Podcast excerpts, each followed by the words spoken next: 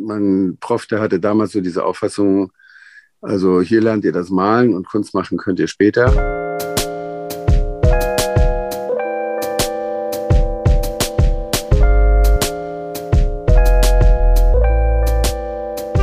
Herzlich willkommen zu Folge 24 von Extrem dumme Fragen, der Podcast über Kunst und die Welt. Mein Name ist Sebastian Spät. Mein Name ist wie immer Niklas Bolle. Und unser heutiger Gast ist nicht wie immer. Es ist einzigartig. Er ist einzigartig. Frank Otto. Frank Otto ist der Sohn des milliardenschweren Unternehmers Werner Otto, dem Gründer des Otto Versandhandels und Erfinder des legendären Otto-Katalogs. Frank ist der dritte Spross des Hamburgers und vielleicht das Kind mit dem außergewöhnlichsten Lebenslauf.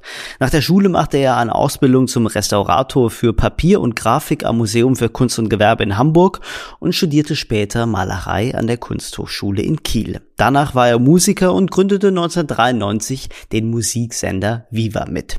Über dieses außergewöhnliche Leben und welche Rolle Kunst darin spielt, sprechen wir jetzt mit Frank Otto. Sebastian, gute Nachrichten. Wir haben wieder einen neuen Unterstützer gefunden für unseren wunderbaren Podcast. Ach äh, ja. Und das ist in diesem Fall und für die heutige Folge der Studentenkunstmarkt. Studentenkunstmarkt ist eine Online-Galerie, die ausschließlich Kunststudierende vertritt. Für Käuferinnen und Käufer heißt das, dass man dort die Stars von morgen finden kann. Aktuell umfasst das Angebot dort über 2000 Werke. Der Großteil der Unfassbar. angebotenen Bilder liegt bei unter eine Million Euro. Nein, unter 1000 Euro. Ich habe mich verlesen. äh, schaut's euch an äh, auf äh, www.studentenkunstmarkt.de oder, oder auf, äh, Instagram. auf Instagram. Ja. At studenten Kunstmarkt. Niklas, haben wir, haben wir für die nicht schon mal Werbung gemacht? Einmal, so, ja.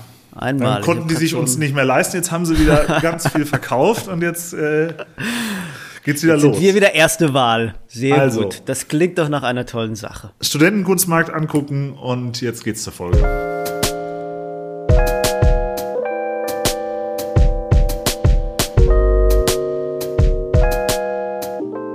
Ja, ich sag nur, ich sag nur kurz, Niklas aus Münster zugeschaltet, ich aus Berlin und du, Frank, bist in Hamburg. Hamburg, ah ja. So, Niklas, jetzt darfst du dein, dein Intro machen.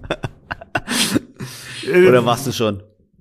Das war's eigentlich schon. Es freut mich okay. sehr, dass das heute Abend klappt. Das wird bestimmt eine spannende Unterhaltung. Ebenso. Ja, ich gehe ich, äh, geh fest davon aus. Also, Frank Otto. Hast du, hast du schon mal in unseren Podcast reingehört? Hast du schon mal eine Folge gehört? Bin ich nicht zugekommen. Ja. Das macht äh, wird nachgeholt. Dann hast du ja noch viel vor dir, das ist ja äh, so besser.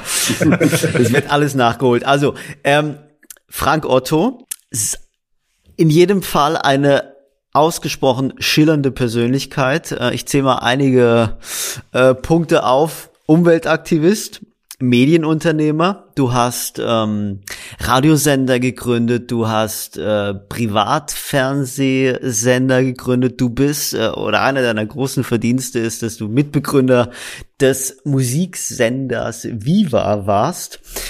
Äh, ebenso warst du ähm, eine Zeit lang Herausgeber des Hamburger Abendblatts. Also man kann sagen, dass wir nee, der Morgenpost. Der, bitte? Der Hamburger Morgenpost. Der Hamburger Morgenpost, oh Gott. Der erscheint äh, zwar abends. ich korrigiere mich. äh, Hamburger Abendblatt gibt es auch, aber Hamburger Abendblatt ist äh, noch immer Springer-Konzern, oder? Oder inzwischen nee, auch schon verkauft? Funkelgruppe, okay. Also äh, jetzt habe ich so ziemlich alles falsch gemacht, was man falsch machen kann als äh, Journalist, muss man sagen. Aber okay. Äh, was ich aber sagen wollte, du hast in diesem Medienbetrieb eigentlich so jeden Bereich mal behandelt, den es eigentlich gibt.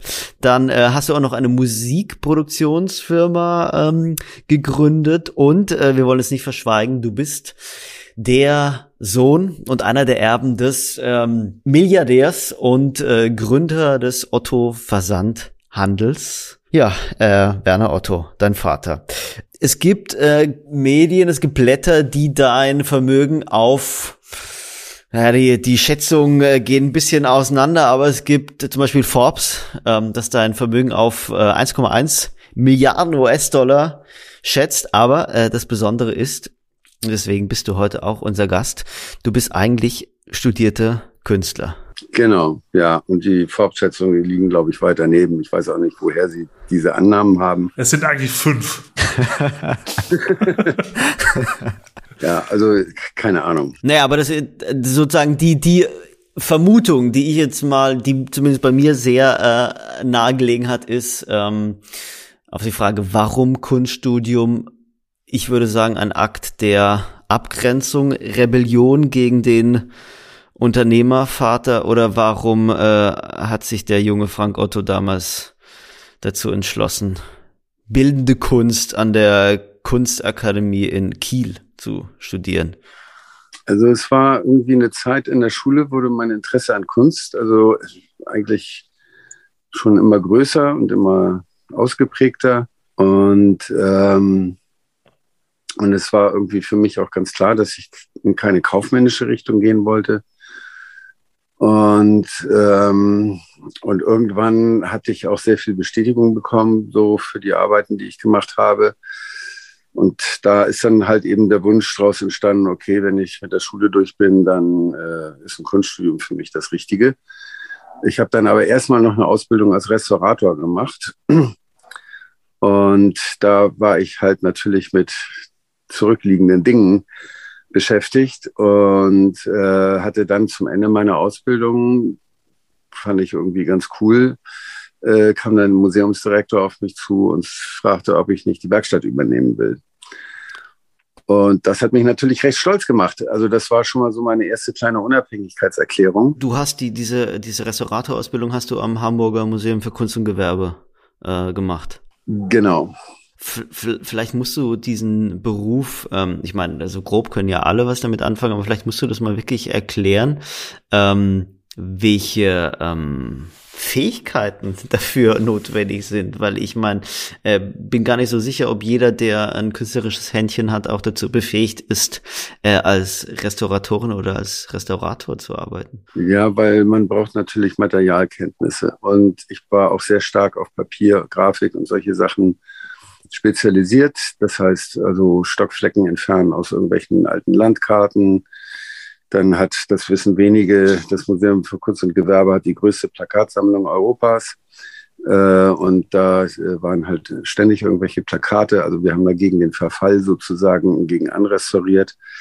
Äh, und dann gehören natürlich auch ein bisschen schickere Sachen dazu. Buchbinden zum Beispiel, alte Bücher wiederherstellen.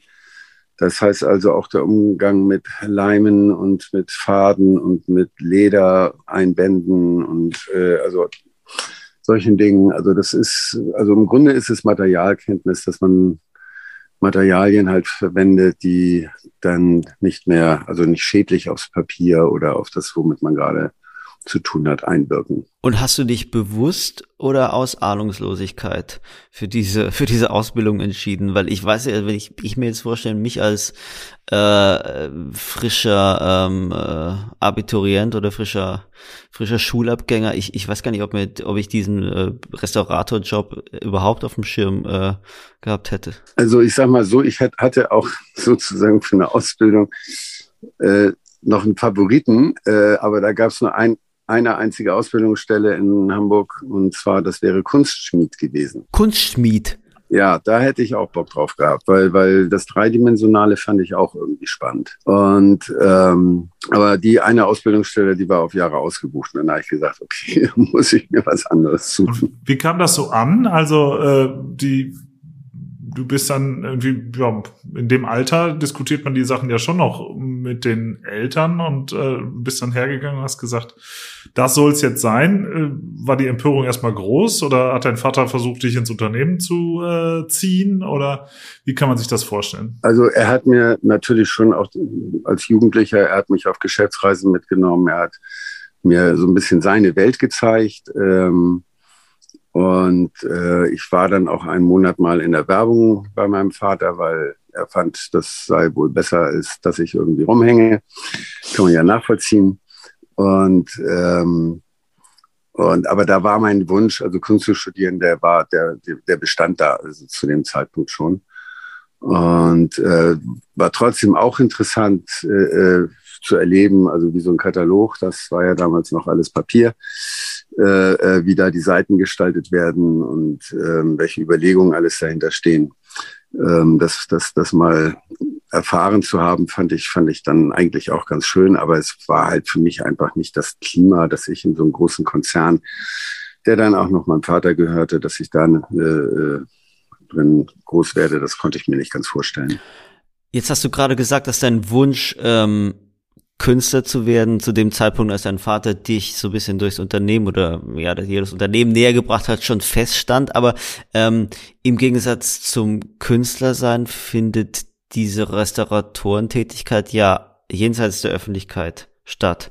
Es gibt zwar so das handwerklich oder das Arbeiten mit der Hand, das dann äh, die Restauratoren und Künstler miteinander verbinden, aber es ist doch was komplett anderes, oder? Also ähm, wie sehr hast du da deine Künstlerkarriere kalkuliert? Ging es dir darum, handwerkliche Fähigkeiten durch dieses Restauratorsein zu erlernen und hast das von Anfang an so als Zwischenstation verstanden? Also mit Farben umgehen konnte ich schon. Also das hatte ich auch schon mit einem fähigen Job äh, in der Druckerei unter Beweis gestellt, dass ich äh, da ein Händchen für habe und ähm, und dann war es für mich, also ich sag mal so, äh, es war nicht nur Werkstattsarbeit, also gehörte natürlich auch dazu, Ausstellungen zu hängen und solche Sachen. Also das heißt, man hat auch schon im öffentlichen Raum dann da was gemacht. Ähm, es war also vielseitig und man hatte Kollegen, was ich ganz angenehm fand und so. Das sind, sind alles so Dinge, die, äh, ja, es ist richtig so klar eine kleine eigene Welt so für sich. Ähm, aber das Handwerkliche, an dem habe ich halt immer Spaß gehabt. Also das war für mich ganz toll. Ich konnte es mir jetzt nur nicht für ein Leben lang so vorstellen. Also dafür war mir das dann zu eintönig als Restaurator. Und es hat natürlich auch ein bisschen was damit zu tun. Wenn man selbst von seiner eigenen Kreativität auch überzeugt ist, dann will man auch eigene Werke schaffen und nicht sich mit den Werken anderer nur beschäftigen. Mhm. Aber du hast diese Ausbildung abgeschlossen, bevor du dann weitergezogen bist in Richtung Kino. Ja, genau das habe ich abgeschlossen, ja. Und äh, du hast gerade angesprochen, diese Überzeugung von von der eigenen äh, künstlerischen Kraft oder von von von eigenen, naja, ein gewisses Sendungsbewusstsein und auch ein bisschen einen, einen Anspruch oder einen künstlerischen Ansatz, den man ähm, verfolgt. Wodurch hast du den entwickelt? Also welche Berührungspunkte gab es in der Kindheit und Jugend mit Kunst? Weil es ist ja auch meistens eine Voraussetzung, oder? Also irgendwie habe ich irgendwann gemerkt, dass ich ein bisschen ein anderes Auge habe als die meisten anderen Kinder. Ähm, und äh, von daher auch, sage ich mal, schon zeichnerisch eine andere Auffassung hatte. Und, ähm, und, und sehr schnell eben aus dieser naiven Kindermalerei herausgefunden habe. Und äh, ich sag mal, dann fing es an bei mir, dass ich eben Aussagen treffen wollte. Und ähm, das ist so, sozusagen, also jetzt jemanden so darzustellen, dass andere Unbeteiligte denjenigen erkennen können, das ist jetzt eine Qualität, die braucht man heute ja nicht mehr unbedingt, seit es Fotoapparate gibt. äh, aber äh, äh, wenn man mit Gesichtseindrücken, mit Gesten, mit äh, äh situativen Darstellungen etwas ausdrücken kann, was sozusagen dem Betrachter die Augen öffnet. Das war so eigentlich das Motiv bei mir. Das war schon auch so, also du hattest eben den Begriff Sendungsbewusstsein äh, ja. genannt. Und das war bei mir auch so. Also das heißt, ich habe ganz viel Motive gesucht aus, aus, aus meinem Leben, das damals auch relativ politisch war. Und, ähm, und, und da habe ich halt eben Situationen, die mich beschäftigt haben, die habe ich dann eben auch auf Leinwand oder beziehungsweise ich habe ganz viel auf Hartfaserplatte gemalt. Fand ich einen guten Malgrund. Und vielleicht nochmal einen Schritt zurück. Du hast gesagt, dass dieser Anspruch weg von der Kinderzeichnung zu kommen sich bei dir sehr früh eingestellt hat. Ähm, was heißt sehr früh? Wie früh ist sehr früh? Naja, durch ja Nachahmung. Ne? Ich habe Surrealisten okay. nachgeahmt, ich habe Andy Warhol nachgeahmt, ich habe also ganz viel erstmal so Nachahmungen gemacht. Mhm. Bin beim Malern im Atelier gewesen, habe mir Sachen zeigen lassen. Also das, das sind so Sachen, die dann, also das war schon, also ja, da war ich halt noch Jugendlicher, da hatte ich schon dieses relativ ernsthafte Interesse sozusagen, das in meiner Vorstellungskraft äh, äh, etwas vorhanden war, was ich, was ich machen wollte. Und dann musste ich nur wissen, wie komme ich dahin? Wie kriege ich das, mhm. dass es auch wirklich so wird, wie ich es mir vorstelle. Und inwieweit spielte in der Welt deiner Familie und deiner Eltern äh, die Kunst eine Rolle? Warst du da schon von der großen Kunst umgeben? Äh, hingen da die, die Noldes im Flur oder äh, wie kann man sich das vorstellen? Also es gab tatsächlich auch ein Nolde im Haushalt ähm, Gut getippt, Niklas. Ja, genau. Ja, Nord, norddeutsche äh, Hamburger Familie, ja. Und, ähm, und mein Vater war ein großer Fan der deutschen Expressionisten, ähm, von denen er immer sagte, die haben den Krieg vorausgeahnt. Äh, und wenn man sozusagen mit dem Gedanken im Kopf sie sich anguckt, dann denkt man, oh ja, da ist was dran. Ähm, und dann ist äh, meine Schwester, meine große Schwester, die nun auch deutlich älter ist als ich, die hatte damals in Zürich eine Galerie und die arbeitete halt so mit diesen ganzen neuen Konzeptkünstlern und solchen Künstlern zusammen. Also Christo war so zum Beispiel einer der ersten, mit denen sie da gearbeitet hat. Und die, das war halt auch ein Milieu, was mich wahnsinnig interessierte, wenn da also irgendwo Feiern waren oder eine Vernissage oder irgendwie sowas. Also das hatte auch einen Reiz für mich.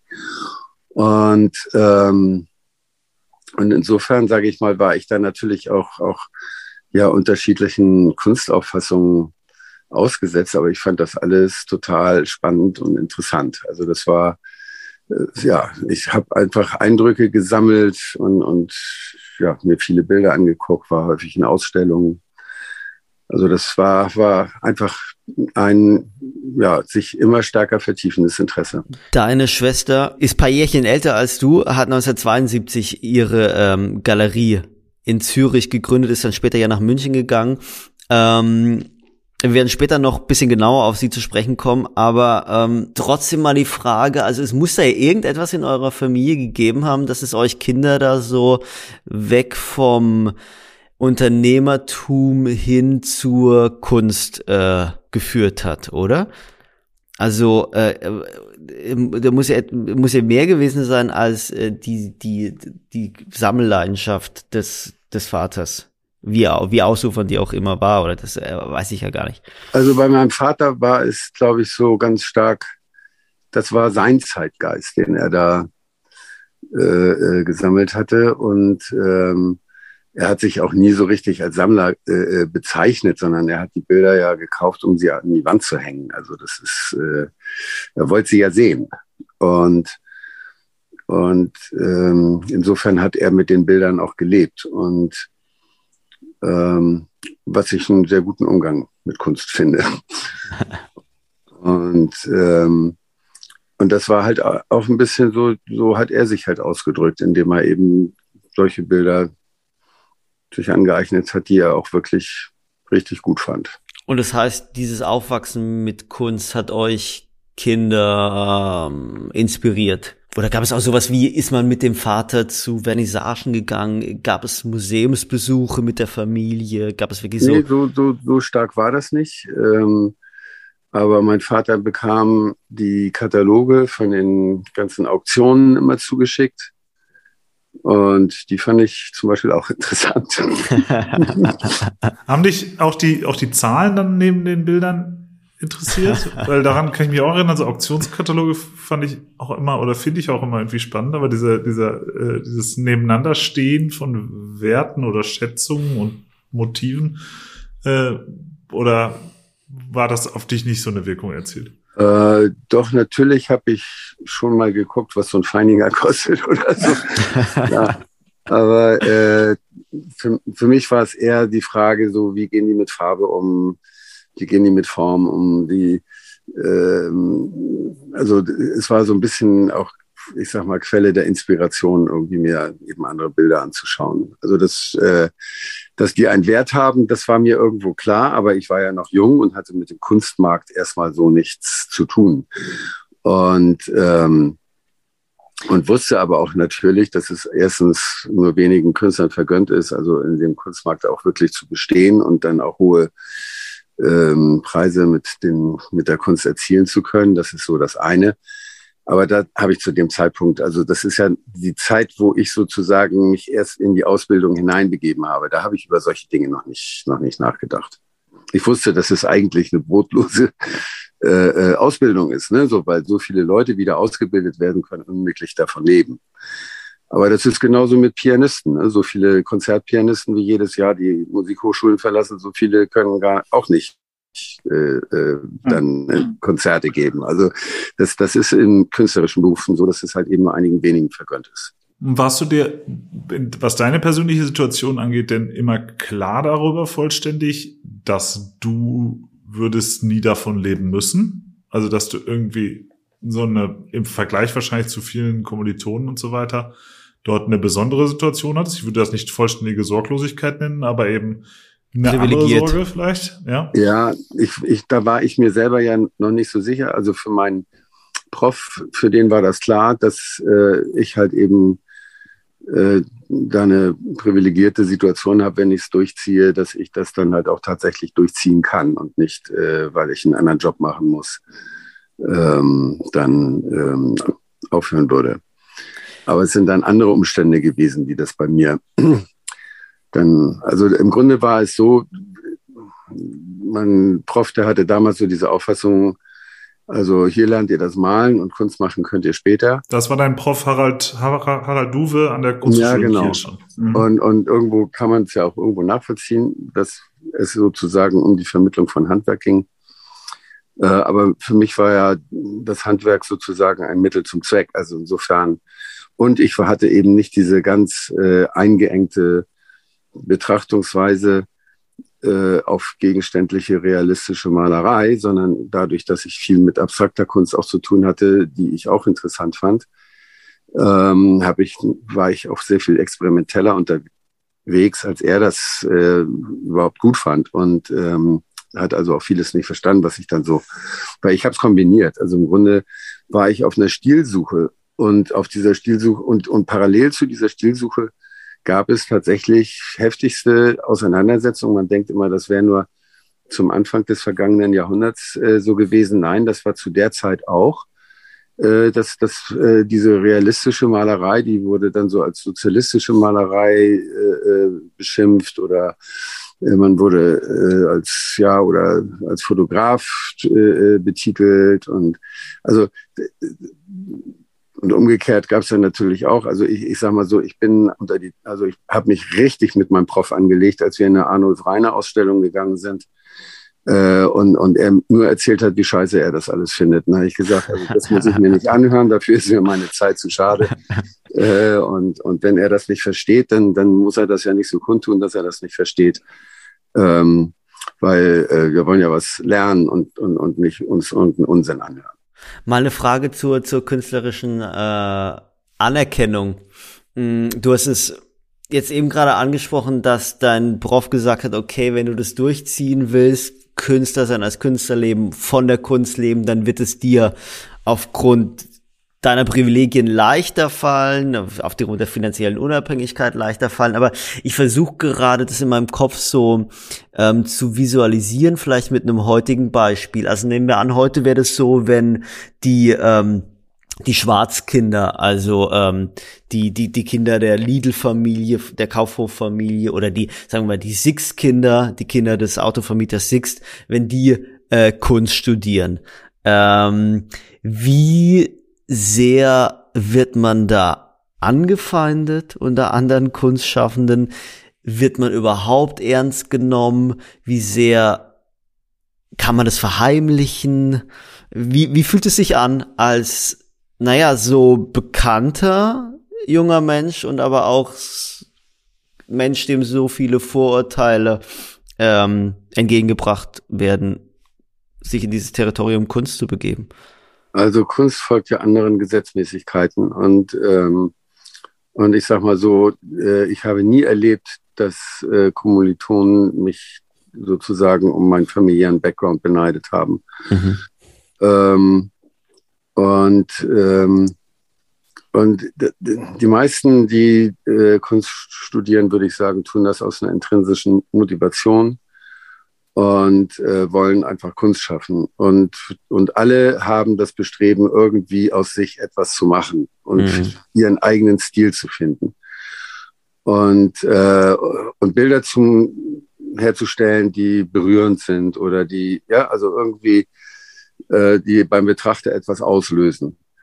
Also, und und, und da ist man eher in so einer Interaktion, dass man, dass man sich gegenseitig Tipps gibt, dass man sich gegenseitig äh, äh, irgendwie unterstützt und, und äh, man über Malgründe diskutiert und mit welchen Farben was möglich ist und wo die Grenzen sind und solche Dinge.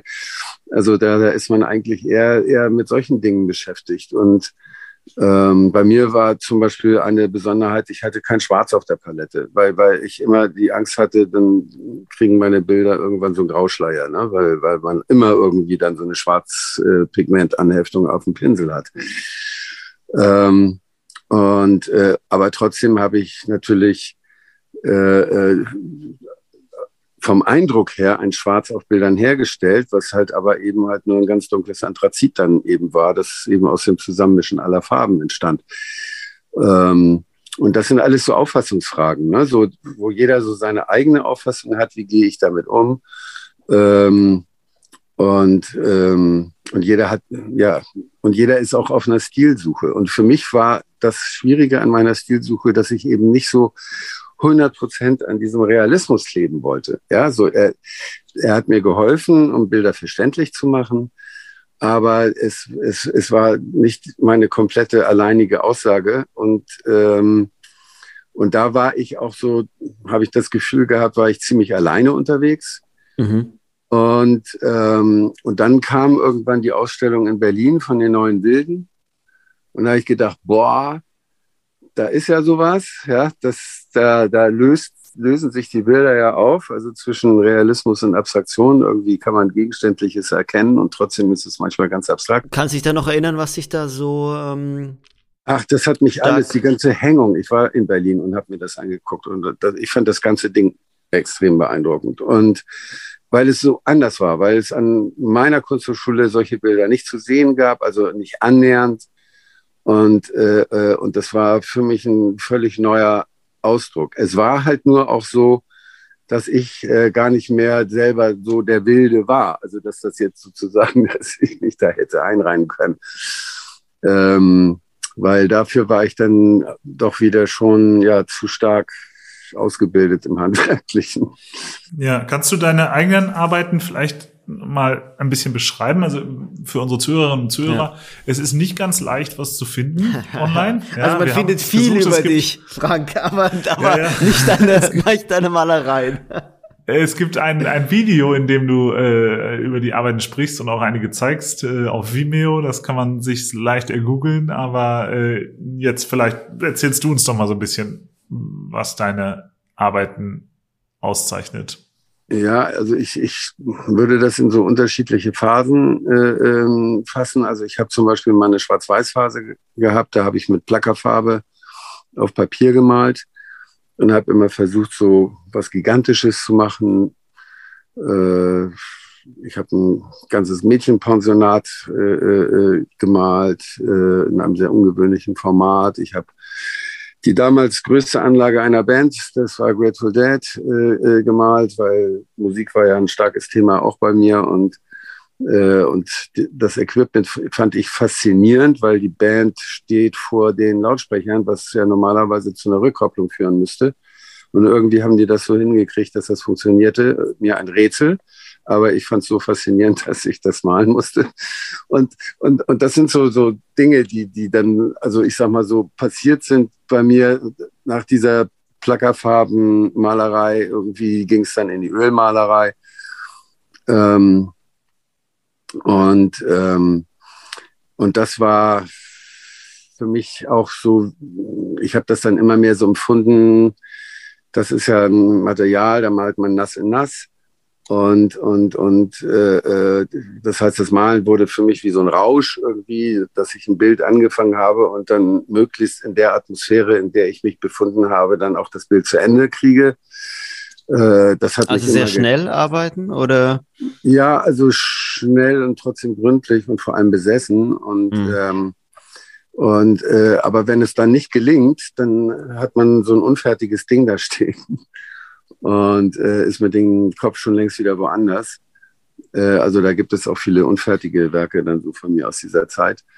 Ähm, dann habe ich mich ausprobiert mit großen Formaten und so. Also das heißt, man hat immer irgendwie einen anderen Aspekt, unter dem man sich dann an die Arbeit macht und sagt, so jetzt traue ich mir das mal zu und dann traut man sich was Neues zu und dann traut man sich mal vielleicht mit ganz schreienden Farben was zu oder so. Das habe ich dann auch mal gemacht.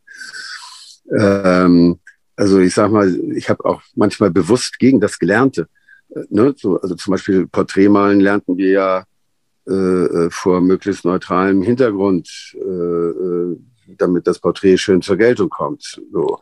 Dann habe ich erstmal mir eine Leinwand rot gestrichen und darauf ein Porträt gemalt. Ja, also das sind so manchmal auch einfach mal das Gegenteil von dem machen, was man beigebracht bekommt. Das war manchmal auch so ein, so ein, so ein Ausprobieren. Also wie gesagt, ich habe so in meiner Stilsuche ist das dann auch tatsächlich so gewesen, dass ich eigentlich gar nicht so zu der eigenen Stilistik so für mich, also alle, die meine Bilder sehen, sind immer beeindruckt und wow, du kannst ja toll malen und so.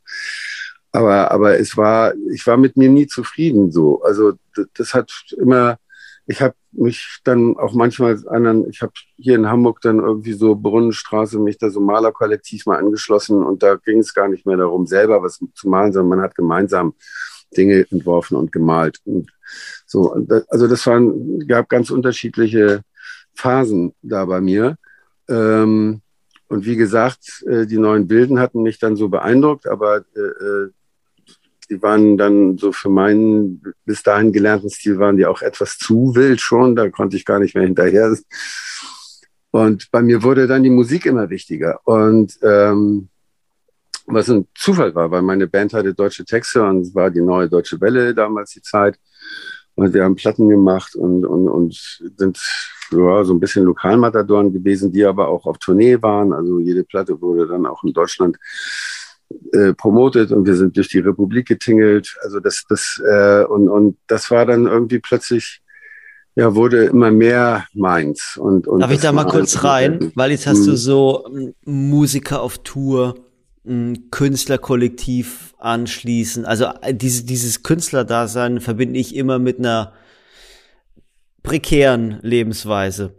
Ist es was, wonach du womöglich auch gesucht hast? Also durch durch deine Kindheit in Wohlstand, dass du gesagt hast, okay, ich, ich, ich suche jetzt nach einer gewissen, ich das sagen, also äh, nach einer, nach einer härteren Lebensart, nach einer Sinne von äh, Intensität oder auch Risiko und auch irgendwie Gefahr, dass es mal nicht bis zum Monatsende reichen könnte? Also das hatte ich eine Phase lang, äh, aber mein Vater hatte mich dann ja auch unterstützt. Äh, und ich, ich sag mal so, man hat, wenn man sowas macht, man hat ja gar nicht so große Bedürfnisse. Hm. Ja, also ich sag mal, ein Probentermin äh, verläuft durchaus günstiger als ein Abend in der Kneipe. Ja. naja, aber sozusagen, äh, also äh, das, das Kunststudium ist ja eines der kostspieligsten äh, Studiengänge, weiß ich aus eigener Erfahrung. Also ich musste da doch äh, kräftig äh, Nebenjobs äh, haben, um äh, mir Farben und Leinwand und, und alles irgendwie Monat für Monat leisten zu können. Ja so prekär war es ja halt bei mir nicht. Also die ja, Farben ja. konnte ich dann kaufen und konnte mir auch die guten von Schminke leisten und so. das war schon. Werden die Bilder dadurch besser, wenn man sich gute, gute Farben nee, leisten Nee, würde ich jetzt so nicht behaupten. Also ich habe dann auch natürlich mich mit Acrylfarbe ausprobiert und solchen Dingen. Also nein, das kann man so nicht sagen, dass das Material jetzt das Ausschlaggebende ist. Also es, es geht immer um das Ziel, das man verfolgt. Wo, wie, wie, soll, wie soll es am Ende aussehen? Und, und, und was ist äh, das richtige Material dafür? Du, du hast jetzt, du hast jetzt ähm, zwei ganz tolle, für mich ganz tolle Begriffe genannt. Der eine war was Kunst beim Publikum bewirken soll, hast du von emotionaler Berührung gesprochen und auf der anderen Seite, was Kunst ähm, für Kunstschaffende bedeutet, bei dir wichtiger Faktor Besessenheit.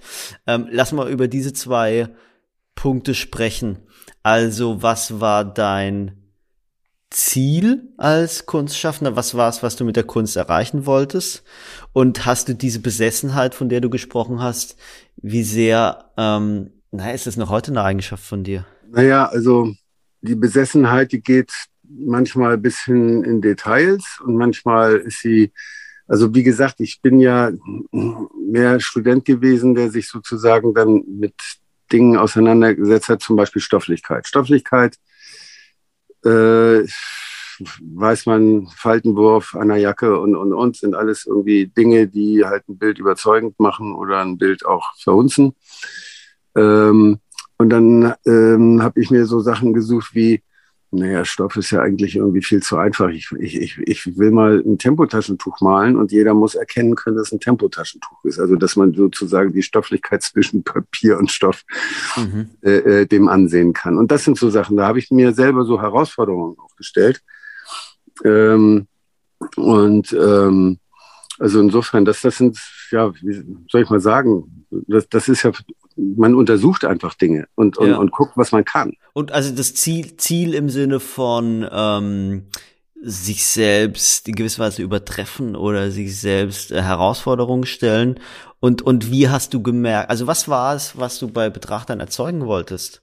Das ist unterschiedlich gewesen. Was, also, es waren meistens Dinge, die mich selbst beschäftigt haben. Und manchmal habe ich dann auch gar nicht in Bildern gedacht, sondern durch meine Ausbildung hatte ich ja viel mit Plakat zu tun und, und, und, und äh, da waren halt eben auch Leute dabei, die viele Plattencover entworfen hatten, die damals ja noch extrem fantasievoll waren, weil das Langspielplattenformat war geeignet, um Bilder, ne? das sind ja heute alles kleine Kacheln im Internet, da kann man ja gar nicht mehr so richtig sich austoben.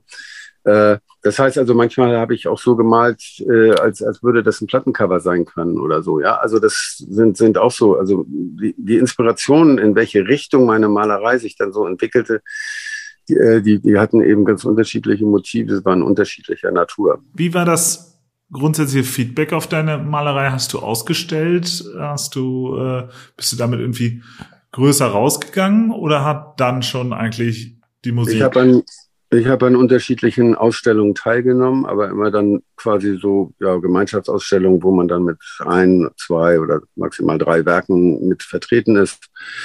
Das habe ich noch so mitgemacht. Und diesen Spaß, den ich sozusagen auf den Vernissagen meiner Schwester hatte, der hat sich dann bei mir nicht so eingestellt.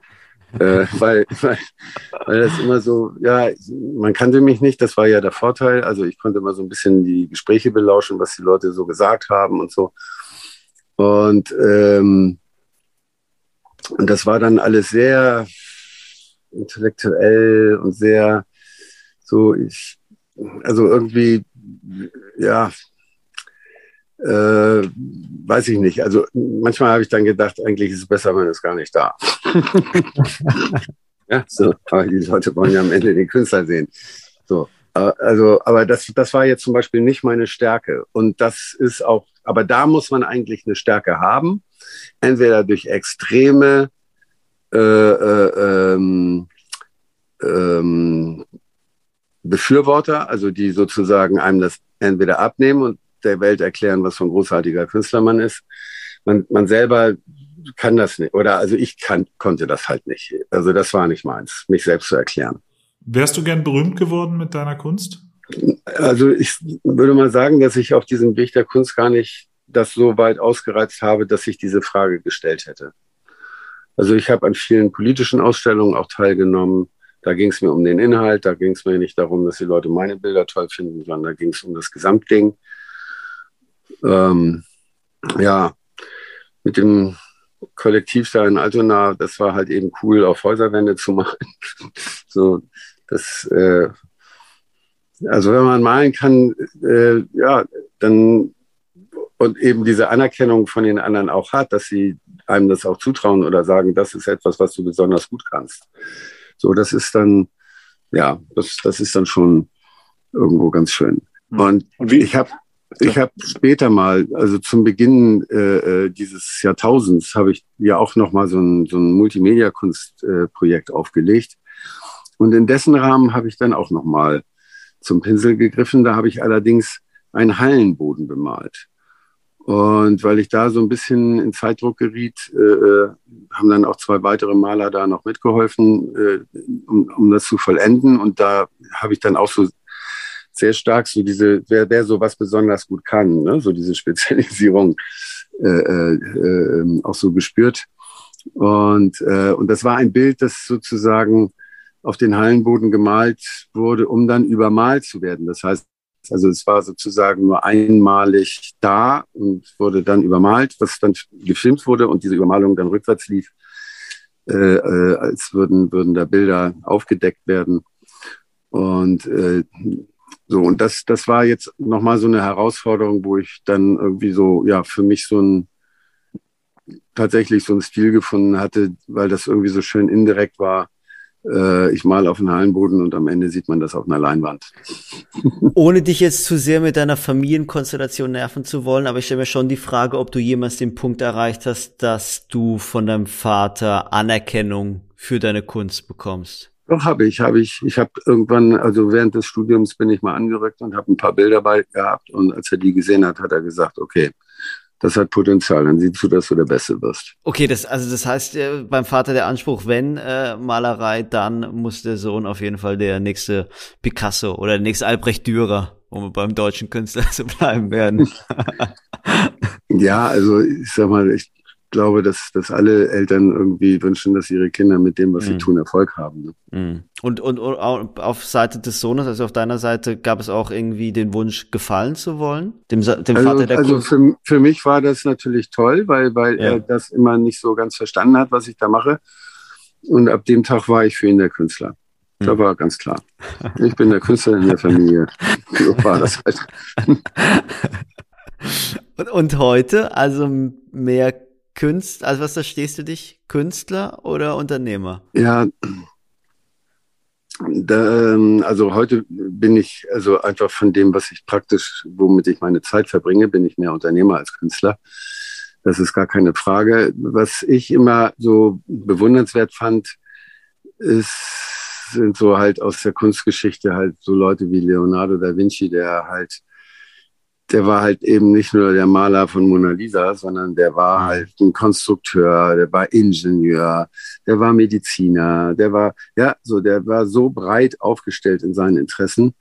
Ähm, und, äh, und, und, und, und das ist ja etwas, wo wir ja heute, sage ich mal, muss man ja sich schon in der Schule entscheiden, welchen Weg schlägt man ein, auf was spezialisiert man sich um dann irgendwann mal irgendwo an irgendeine Spitze geraten zu können, muss man sich ja extrem spezialisieren. Und, und ich habe immer so die Generalisten als was Tolles empfunden, die, die so die ganze Welt im Blick haben. Und, ähm, und, und, und von daher war das halt bei mir, ja, sage ich mal, diese, diese Vielschichtigkeit meiner Interessen, die habe ich nie als beunruhigend empfunden. Und jetzt hast du gerade ähm, Verengung in, in, im Bildungssystem oder in der Schule angesprochen oder dass man, dass man in eine Schublade gesteckt wird.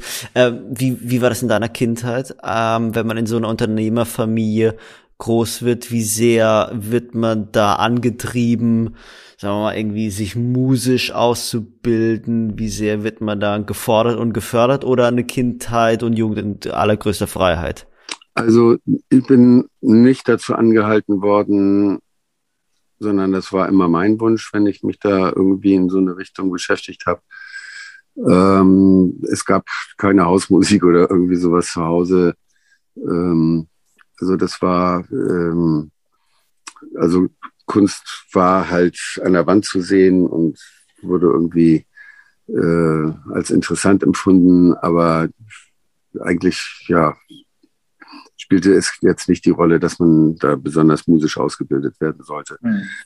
Ähm, und aber das habe ich mir ja dann selber so zurechtgelegt. Also ich habe mir ja selber das gesucht, dass ich dann irgendwie mit anderen Künstlern in Kontakt kam und Atelierbesuche gemacht habe und mir Sachen habe zeigen lassen und so. Das war alles mein Interesse. Aber was ja sehr interessant ist, ist, dass du äh, ja aus dieser mm, künstlerischen Ausbildung dann über die Musik eigentlich in das Unternehmertum gefunden hast und dort auch eigentlich immer kulturnahe Unternehmungen vorangetrieben hast, oder? Also hast du irgendwie diese, diese Ader in dir dort immer weiter gepflegt. Also du hast jetzt keine Finanzdienstleistungen angeboten als, äh, als, als Unternehmer, sondern es war, äh, es war ein Radiosender, Musik, Fernsehsender und so weiter. Kannst du da uns einmal durchführen im Schnellritt? ja, also meine Motivation war halt, äh, war halt die Kultur. Also das ähm, ist auch, also ich sag mal so, von der Musik zum Radio ist der Sprung nicht groß, weil, weil, weil die größte Sendezeit wird von Musik in Anspruch genommen, ja. Und, und da kann man, da gibt es halt vieles, was man entscheiden kann und, und das entscheidet dann über Erfolg oder Misserfolg eines Radiosenders. Und ähm, aber ich fand auch die Mischung toll, diese, diese, dieses, dieses Team aus Journalisten und äh, äh, Musikfreaks und äh, Leuten, die dann im Verkauf tätig sind, um Werbekunden an Land zu holen. Und ja, also es sind ja alles ganz unterschiedliche Menschentypen. Und, ähm, und im Radio ist man nicht zu sehen. das heißt, äh, alle haben sie auch eher so, ich sag mal, ihren privaten Look, ne? So, die müssen nichts darstellen. Und, äh, und das fand ich immer super ähm, sympathisch. Also das äh, war, ist immer irgendwie für mich lockeres Arbeiten gewesen. Und, ähm, und eben halt auch kulturnahes Arbeiten, weil man unterhält sich, hat, die, hat dieser Song, hat der Chance, auf Nummer eins zu kommen. Und ja, also so all diese ganzen Dinge. Also man war ständig auch noch mit Dingen befasst, die, die einfach ja nur einen kulturellen Background haben. Und, ähm, und es ging mir da ja auch immer so ein bisschen um die Nische, also um das, was es nicht gibt. Also das heißt, das ist für mich auch schon auch eine Gestaltungsaufgabe gewesen. Und das war ja zum Beispiel mit der Gründung von Viva, da sind wir jetzt im Jahr 93, ähm, bis zu unserem Sendestart war die Presse ja so drauf, dass sie sagten, das kann nicht funktionieren, gegen MTV hat keiner eine Chance, mhm. äh, äh, das wird ja nie was. So, und kaum waren wir auf Sendung, waren diese Stimmen alle tot, hat keiner mehr was gesagt. und ein Jahr später hatten wir die Zahlen und, und wir wussten, ey, scheiße, wir sind verdammt erfolgreich. Und MTV hat, hat, hat das völlig verpennt, weil die uns nicht ernst genommen haben. Kann, kannst du dich erinnern, was war denn eure Vision bei, bei Viva? Und, und vielleicht auch mal ganz konkret, was war dein Anteil an, an, dieser, an diesem Anfangskonzept? Also die, die Vision war für mich, dass ich natürlich, also ich war selbst ein großer MTV-Fan, muss man dazu sagen. Äh, saß manchmal wie das Kaninchen vor der Schlange, äh, äh, vor der Tasse und habe mir einen Clip nach dem anderen reingezogen äh, und fand das alles unglaublich. Und ähm, aber es war nach einer Zeit natürlich auffällig, dass das ein sehr britischer Musikgeschmack war, der da äh, ausgestrahlt wurde und eigentlich deutsche Künstler eigentlich fast gar keine Chance hatten. Und wenn dann nur die ganz Großen, dann irgendwie mal ein Lindenberg und mal ein Bessernhage und ein Maffei, aber das war es dann auch schon. Ähm, und äh, ansonsten so, und da ich ja nun selber als Musiker durch die Republik getingelt bin, äh, habe ich gedacht, das kann ja wohl nicht wahr sein. Wir haben hier so viele gute Künstler und, und, und, und äh, die finden da halt einfach gar nicht statt. Und das ist auch gar nicht das, was die jungen Leute hier wollen. Die wollen schon auch mitkriegen, was hierzulande los ist. Und die haben auch einen anderen Geschmack als die Briten. Auch wenn wir hier in Norddeutschland sehr britisch geprägt sind durch die ehemalige Besatzungsmacht. Ne? Also haben wir ja mehr englische Musik als amerikanische Musik hier gehört gehabt. Äh, in Frankfurt wäre es jetzt wieder anders gewesen. Ne? So. Ähm, aber ähm, das, das war so für mich, ich hatte, hatte halt eine ganz klare Vorstellung davon, was, was junge Leute gerne hören. Und, ähm, und das war jetzt nicht unbedingt zwingend das, was MTV gespielt hat. Und das war sozusagen der Ausgangspunkt. Und dann gab es eine ganz simple Maßnahme, äh, nämlich die Maßnahme, alles, was MTV richtig gut macht, da investieren wir gar nicht sondern wir investieren nur in die Dinge, wo MTV nicht so gut ist. Und zum Beispiel? Naja, das Beispiel ist zum Beispiel, MTV hat ja diese tollen animierten Hintergründe und diese Logo-Animationen und so. Ja, da haben wir ganz schlicht nur unsere vier Dreiecke da, die das unser Logo waren. Das, das war ja reine Grafik, das bewegte ja. gar nichts.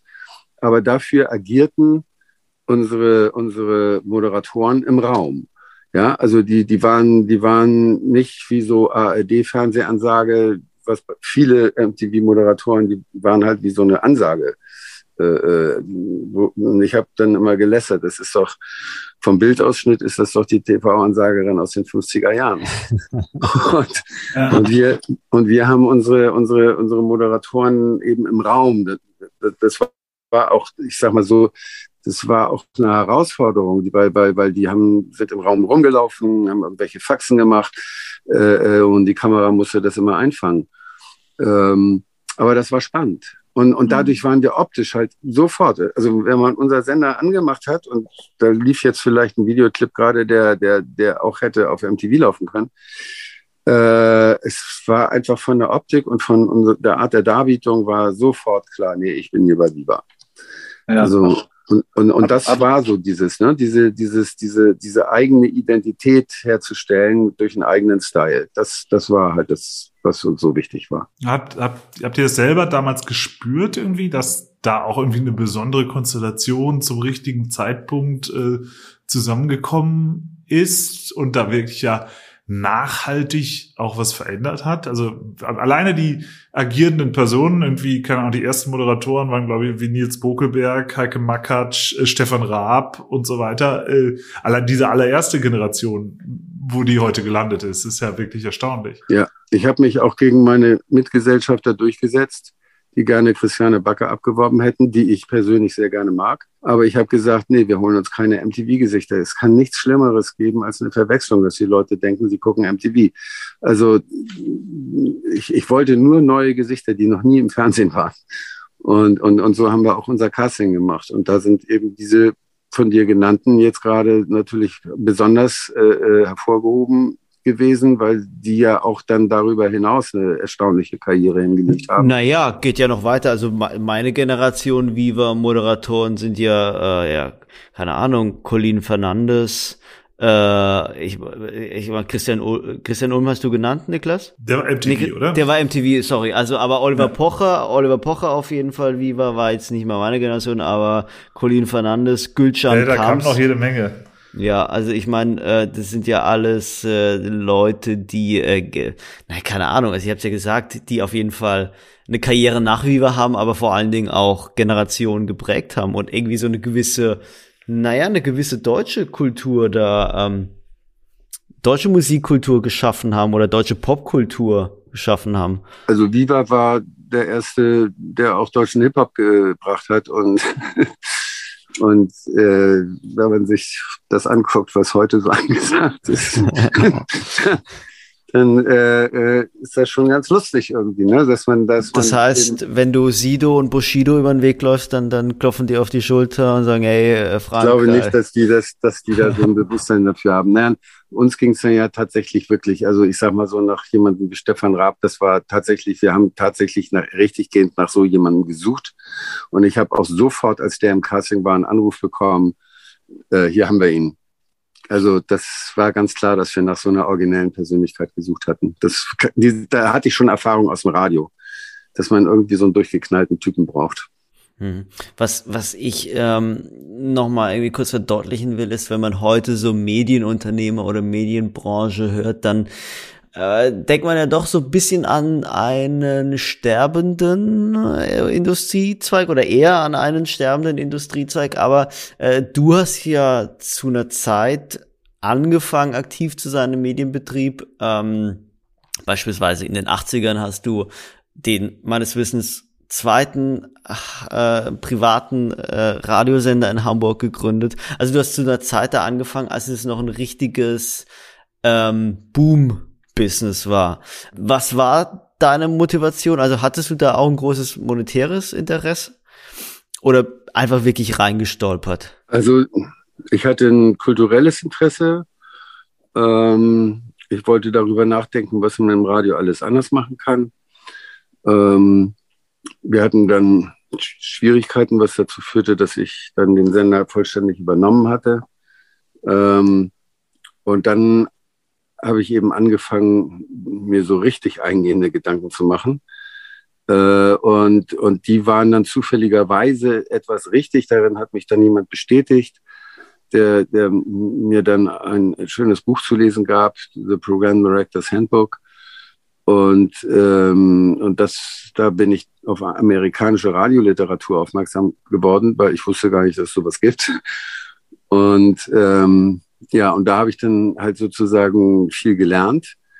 Und, und dann habe ich natürlich auch viel ausprobiert auf dem Sender und, und war auch immer mutig. Ich habe ja auch viele Künstlerfreunde gehabt. Das hat, das kommt ja nun daher, wenn man in so einer Künstlerszene äh, äh, so lange sich äh, schon aufgehalten hat. Und habe von daher auch immer viele kreative Einfälle äh, äh, mit reinbekommen ins Programm. Und das hat uns natürlich, das hat Aufmerksamkeit auf uns gelenkt. Und wir haben kleine Happenings veranstaltet und so. Also da ähm, waren wir durchaus kreativ, da auch ein bisschen so, ja, mit der Stadt zu spielen und, und, und irgendwie originell zu sein. Und, und dein Part war schon immer der kreative Teil oder auch das äh, geschäftsmännische und auch der finanzielle äh, Teil davon? Ja, das, das, ich sag mal so, bei der Band, bei meiner Band war ich auch derjenige, der mit dem Veranstalter abends dann die Kasse abgerechnet hat. also, aber ich bin da ja nicht hingefahren, um mit dem abzurechnen, sondern ich bin da hingefahren, um Auftritt zu haben. Also, und so ein bisschen so ähnlich ist es da dann halt auch. Ne? So, also das heißt also die Notwendigkeit von Excel-Tabellen und so, das, das ist mir alles klar. Äh, aber ich kann nicht sagen, dass es meine Lieblingsbeschäftigung ist. Okay, okay. Frank, vor allem in, in Hamburg bist du ja auch dann durch diese, ja, diese unterschiedlichen Engagements, unternehmerischen Engagements, aber eben auch durch viele ehrenamtliche Engagements und viele Initiativen, die du in der Stadt äh, mit angeschoben hast. Äh, unter anderem auch hier übrigens äh, Freund des Hauses, äh, Micha Fritz, äh, Millantor Gallery und äh, Viva Con Agua. Ja, war ja vor ein paar Folgen hier zu Gast. Äh, äh, was man auch ansprechen muss, weil viele, die deinen Namen hören, äh, äh, werden sicherlich dich hauptsächlich daher kennen. In den letzten Jahren bist du äh, zu deutlich größerer Prominenz oder breiterer Prominenz wahrscheinlich gekommen, indem du äh, ja ähm, sagen wir mal, in serieller Darstellung, insbesondere in der Bildzeitung äh, äh, erschienen bist äh, und, und irgendwie in, sagen wir mal, unterschiedlich trashigen äh, TV-Formaten, äh, bist du Hast du das bewusst gemacht oder bist du da irgendwie, äh, wie, wie, wie stehst du dazu? Ist das die Prominenz, die du, die du gesucht hast? Oder wie, wie kam es dazu? Weil vorher warst du ja auf eine andere Weise bekannt. Also ich habe das damals schon so gesagt und würde es auch heute so sagen. Ich bin in die Welt meiner Freundin eingetaucht und sie ist in meine Welt eingetaucht. Also sie hat ja viele Dinge, die für ein junges Mädchen vielleicht auch ein bisschen stinklangweilig sind, äh, mitgemacht äh, und, und ich habe eben ihre Geschichten mitgemacht. Also ich habe das sozusagen, ja. Äh, außerdem ist es so, ähm, das habe ich als Radiomann schon gedacht. Ähm, ich habe dann ja später auch ein Musiklabel noch gegründet. Äh, ich sage immer so, in Sachen Musik habe ich schon an jeder Seite des Schreibtisches gesessen. Hm. Ja, also mal als derjenige, der ein Angebot macht als Musiker, mal als derjenige, der über musikalische Angebote entscheidet und mal als derjenige, der sagt, ist es hörfunktauglich oder nicht. Ja, also und so. Also das äh, und und und äh, ja, vor der Kamera habe ich von Interviews abgesehen, habe ich habe ich ja so nie gestanden äh, und ähm, und ich selber habe ja zwar nie umgesetzt, aber man denkt ja schon auch über Fernsehformate nach, wenn man im Fernsehen aktiv ist, sei es bei Viva oder auch bei Hamburg 1. Und, ähm, und dann fand ich das mal interessant, sozusagen die Seite des Schreibtisches äh, äh, auch zu wechseln und äh, dann sozusagen Objekt davon zu sein, was, was, was gezeigt wird. Jetzt kläre ich es mal noch kurz auf, weil nicht alle äh, Zuhörerinnen und Zuhörer so boulevardaffin sind wie äh, Niklas. Ähm, ja. Du hattest eine Beziehung Bild, mit Nathalie. Bild plus Abo. ja. Du hattest eine Beziehung mit Nathalie Volk, die Teilnehmerin von Germany's Next Topmodel war, Teilnehmerin des Dschungelcamps meines Wissens und ihr beide habt gemeinsam in einer Sonderausgabe von Goodbye Deutschland die äh, Auswanderer äh, teilgenommen. Ja. Genau. Mhm. Aber diese was, Beziehung, ja, diese Beziehung ja, äh, ist äh, vorbei, meines Wissens. So ist es. Ja. Äh, was mich da immer gefragt hat, eine Frage habe ich dazu noch, äh, ist, das ist ja sehr ungewöhnlich. Also sagen wir mal, du zählst irgendwie zu, schon zu den, irgendwie den, den Superreichen, um jetzt in der Bildterminologie zu bleiben. äh, und die sind ja eigentlich in Deutschland besonders scheu wie irre haben die sich gefreut, dass sie mal einen echten und nicht so einen, den sie irgendwie selber erfinden müssen, so aller irgendwie Geist. Prinz Markus von Anhalt. Ja. Äh, ja. ja. oder irgendwie solche totalen Typen, wo man ja nie so richtig weiß, ja, was ist da eigentlich, wie viel von den Fahrzeugen im Hintergrund und so müssen von der Produktionsfirma da noch hingeschoben werden. Ähm, wie sehr haben die sich gefreut, dass es da jetzt so einen gibt, der da doch ein gewisses auch Sendungsbewusstsein auch mitgeht äh, und echt ist, also aus einer echten, äh, sagen wir mal, äh, Milliardärsfamilie kommt und so weiter? Also äh, sicherlich hat, hat die das gefreut, aber ähm, ich würde das mal so sagen, äh, die Kombination war das Interessante. Und am Ende geht es immer um den Eyecatcher und der war natürlich sie und nicht ich. ja, also wobei, komm. kann man drüber streiten. so wie man über Kunst streiten kann. so, ja, und, ja. Und, und, mich so selber in der Öffentlichkeit, also was ja in der Tat untypisch ist, äh, äh, äh zu bewegen. Ich meine, ich habe selber mit meiner Band auf der Bühne gestanden. Das heißt also, Öffentlichkeit war an sich ja für mich jetzt nichts Neues und Fremdes. Ähm, und ähm, und dann habe ich auch so eine Haltung, weil, weil, weil ich finde nicht, dass ich was zu verstecken habe oder was zu, ja, so, dass es Dinge gibt, über die man bei mir nicht reden darf oder mhm. so. Also da, da bin ich ganz offen und, und äh, ja, viele haben auch gesagt, der ist ja viel zu auskunftsfreudig. ja, sind schon mal welche zu dir hingekommen und haben gesagt, du lass das mal lieber und äh, sowas, sowas machen wir Hamburger Pfeffersäcke nicht. Ich habe in der Brigitte sowas gelesen, dass das irgendwie ja pfui wäre, wenn wir irgendwie über Sexspielzeug reden oder so. also es gab Leute, die in der Hamburger High Society, die die Ja, aber die machen Werbung, die, die Internetseiten, auf denen er stand, da, da gibt es äh, Werbung für Sexspielzeug. Also insofern fand ich die Doppelmoral ist bei denen und nicht bei mir. weil ich bin, ich bin da einfach nur ein bisschen freizügiger vielleicht als andere Menschen äh, und, und spreche Dinge an, die ja wahnsinnig viele Menschen interessieren. Das ist ja nun mal einfach so. Und was war denn die Sexspielzeug-Episode? Die habe ich gar nicht mitbekommen, obwohl ich wie Niklas auch Bill Plus Abonnent bin. Ja, das war natürlich anlässlich äh, äh von Shades of Grey der Europa-Premiere. Ah, okay. Und äh, da gab es. Wurde es auf einem roten Teppich gefragt, äh, was deine Präferenz ist. Okay, verstehe. äh, trotz, also ich habe jetzt auch noch abschließend äh, eine Frage. Du als Medienunternehmer, gab es irgendwelche Mechanismen ähm, des Boulevards, die dich dann doch überrascht haben? Wie sehr warst du überrascht von der Gefräßigkeit äh, dieses Apparats, äh, Bildzeitung oder auch anderer Boulevardmedien? Oder war, war dir das völlig klar, wie das ablaufen wird? Also ich sag mal so, äh, in den Einzelheiten kann einem sowas nicht von vornherein völlig klar sein, aber ich hatte zu dem Zeitpunkt ja vier Jahre selber schon eine Boulevardzeitung herausgegeben, mhm. äh, kannte auch die Einwände von den Leuten, die bei uns behandelt worden sind in der Zeitung. Ne? So, also ich, äh, insofern ähm, wusste ich auch, dass das nicht immer alles so ganz 100 Prozent recherchiert nicht, ne? und dass man auch über manche Dinge auch geteilter Meinung sein kann, was nun richtig ist.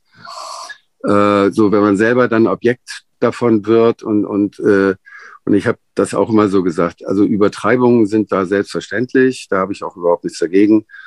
Äh, wenn es unwahr wird, dann hört bei mir der Spaß auf.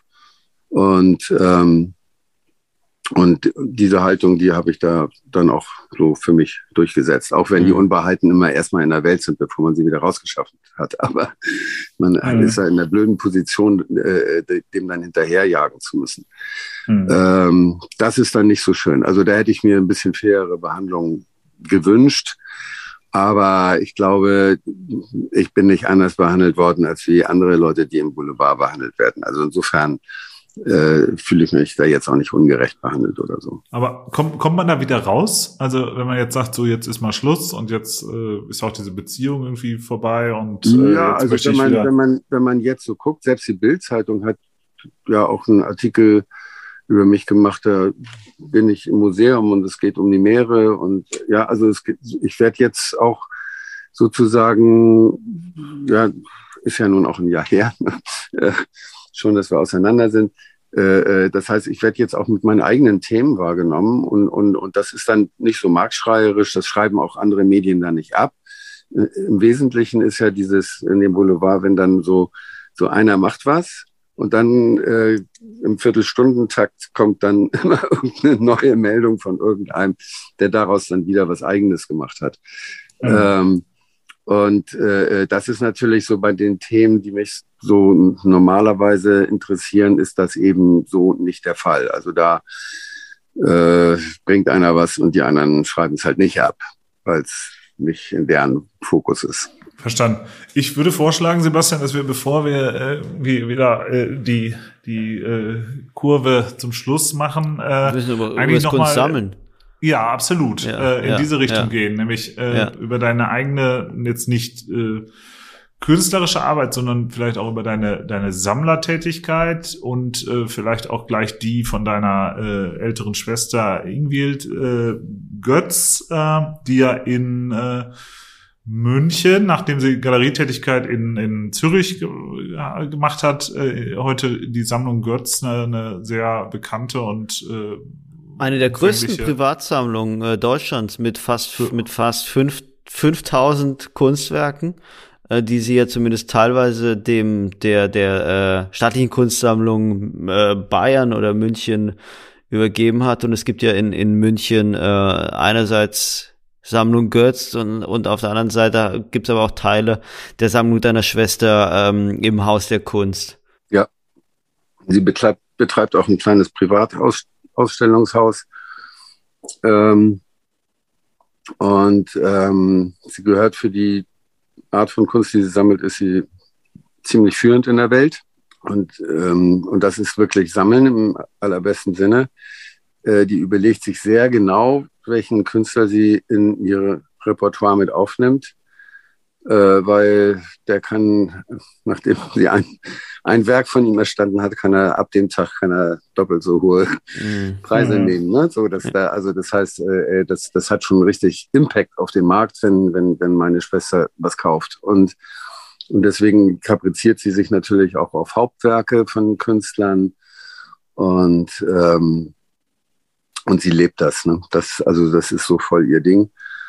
Und, ähm, und das finde ich auch schwer beeindruckend. Und wenn man so eine, ich sag mal, aktive, anerkannte, akribische, äh, weil sie veröffentlicht ja Bücher dazu, sie ähm, gibt Ausstellungen als Wanderausstellungen heraus, äh, die dann äh, durch deutsche Städte wandern und so weiter und so fort.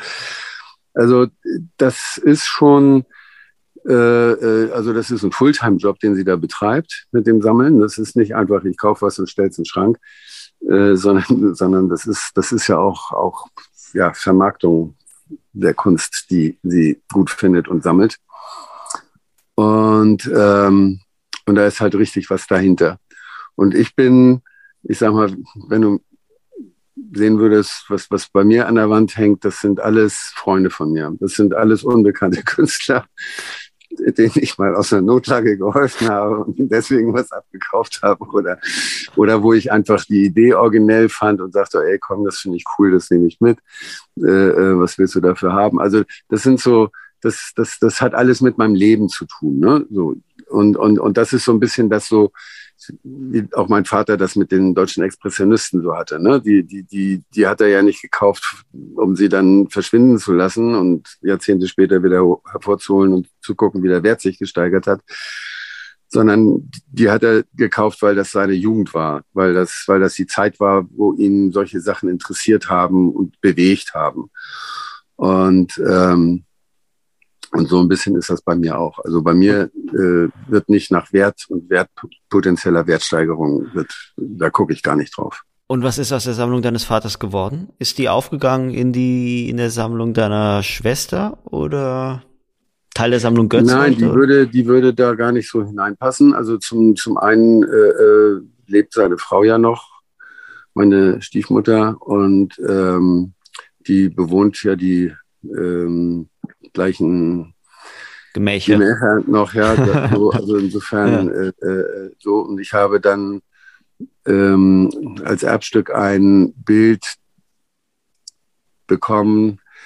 Äh, die drei Grazien heißt es. Und das äh, hing damals äh, in meiner Kindheit, hing das im Wohnzimmer. Ähm, und, und das habe ich immer mit großen Augen angeguckt. Und da hat er sich halt dran erinnert. Insofern hat, hat er mir dieses Bild vermacht. Du hast gerade die, ähm, naja, du hast gerade deine Art Kunst zu sammeln beschrieben, die ja mehr ein, die, mal, eine lässigere Art des Kunstsammelns ist, als sie andere Leute betreiben. Wie blickst du dann darauf, dass Kunst ja durchaus als Investment angesehen wird und, und, und ja auch auf die Entwicklung, dass der Kunstmarkt sich ja immer mehr beschleunigt? Also völlig legitim. Ähm, also wer sich mit Kunst so auf die Art und Weise auseinandersetzen will, finde ich, finde ich völlig legitim. Äh, Künstler brauchen das ja. Die brauchen ja so die ersten Leute, die so an sie glauben und sagen, da kann was draus werden, der wird sich entwickeln. Diesen Support, den, da sind Künstler ja auch dankbar für. Und, ähm, und es ist natürlich halt auch immer so ein Stückchen, ja, es gibt Künstler, die haben das drauf, eine gute Selbstvermarktung zu betreiben. Manche können das nicht so gut. Ähm, und ein bisschen sehen tue ich sowas auch. Also ich, ich kann schon auch ein bisschen sehen, also in der Musik kann ich es vielleicht besser sehen, aber äh, äh, in, in, in, der Kunst kann ich es halt auch sehen, wo, wo Potenziale sind, wo Künstler ähm, so einen Durchbruch schaffen können.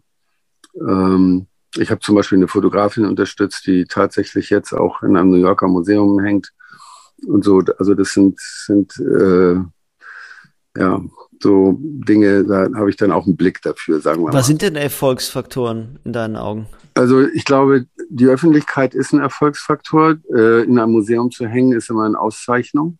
Ausstellungen machen zu können, ja, gute Kuratoren zu finden. Also sage ich mal, das Ansehen eines Kurators, äh, wenn der dann gut über einen spricht und, und eine Ausstellung von einem bespricht, äh, das ist dann natürlich schon immer so ein Punkt, an dem, von dem etwas ausgehen kann, ähm, weil das ja auch wieder Eindruck macht auf die Sammler, die dann kaufen. Und ähm, insofern, äh, sage ich mal, Musikmarkt und Kunstmarkt sind sich da in mancherlei Beziehungen auch ein bisschen ähnlich. Und vom, aber beim, wenn du von der Künstlerin oder vom Künstler selbst ausgehst, also ich vermute jetzt mal die Art und auch die Fähigkeit, sich zu verkaufen oder sich selbst zu vermarkten, gibt es da noch andere Kriterien möglicherweise, hast es eben angedeutet, dass Handwerk nicht mehr so eine ganz große Rolle spielt, aber. Also zum Beispiel, als die Leipziger Schule aufkam, spielte Handwerk plötzlich wieder eine Rolle. Ja, und das war, ja. fand ich auch eine geniale Mischung aus, aus, aus gegenständlicher Malerei und, und, und Abstraktion. Und ähm, also das hat mich auch beeindruckt. Aber den Begriff zu prägen, Leipziger Schule, das ist natürlich ein Marketingtrick. Ne? und, und und, und, und das war schon wieder gut, ne? Also so, und, und das, das sind natürlich die Kuratoren, die dann auf sowas kommen und, mhm. und äh, dann eben mit so einem Begriff äh, ähm, Künstler unter ihre Fittiche nehmen äh, und sie einem größeren Publikum vorstellen können. In, Im Falle von, von Leipziger Schule war es, glaube ich, Judy Lübke, der, der den Begriff, ich, ich weiß es nicht. Niklas, ja, weißt, weißt du es genau? Ja, zumindest habe ich mit ihm mal mhm. irgendwie in so einem Café gesessen und äh, äh er hat das so gesagt, ja. Ja, äh, irre. Also ähm, ich glaube, wir haben viel besprochen. Mit Blick auf die Uhr müssen wir jetzt doch dann den Deckel drauf machen. Ähm, ich sag mal so, äh, in, in Hamburg war es den meisten unserer Zuhörerinnen und Zuhörer ja bekannt, was äh, was Frank Otto für, für ein äh, cooler, cooler Hund ist. Äh, den anderen, die äh, ihn aus dem äh, Boulevard kennen, haben das jetzt auch nochmal von der Seite gelernt. Und äh, uns bleibt eigentlich äh, zu sagen, ja, herzlichen Dank, äh, Frank, für äh, die Offenheit und das ja. äh, tolle Gespräch.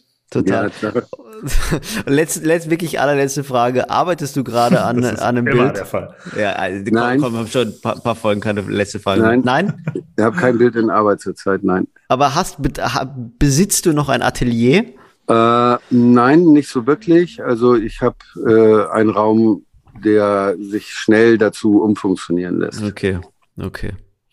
Schön, dann äh, kann ich mich äh, Niklas Schlussworten nur anschließen. Es hat sehr viel Spaß gemacht. Es war sehr, sehr viel äh, herausgefunden, äh, bisher Unbekanntes über Frank Otto und äh, hoffen wir mal, dass äh, dich jetzt äh, mehr Leute als vorher mit äh, bildender Kunst in Verbindung bringen, was ja dein äh, Ursprung äh, ist.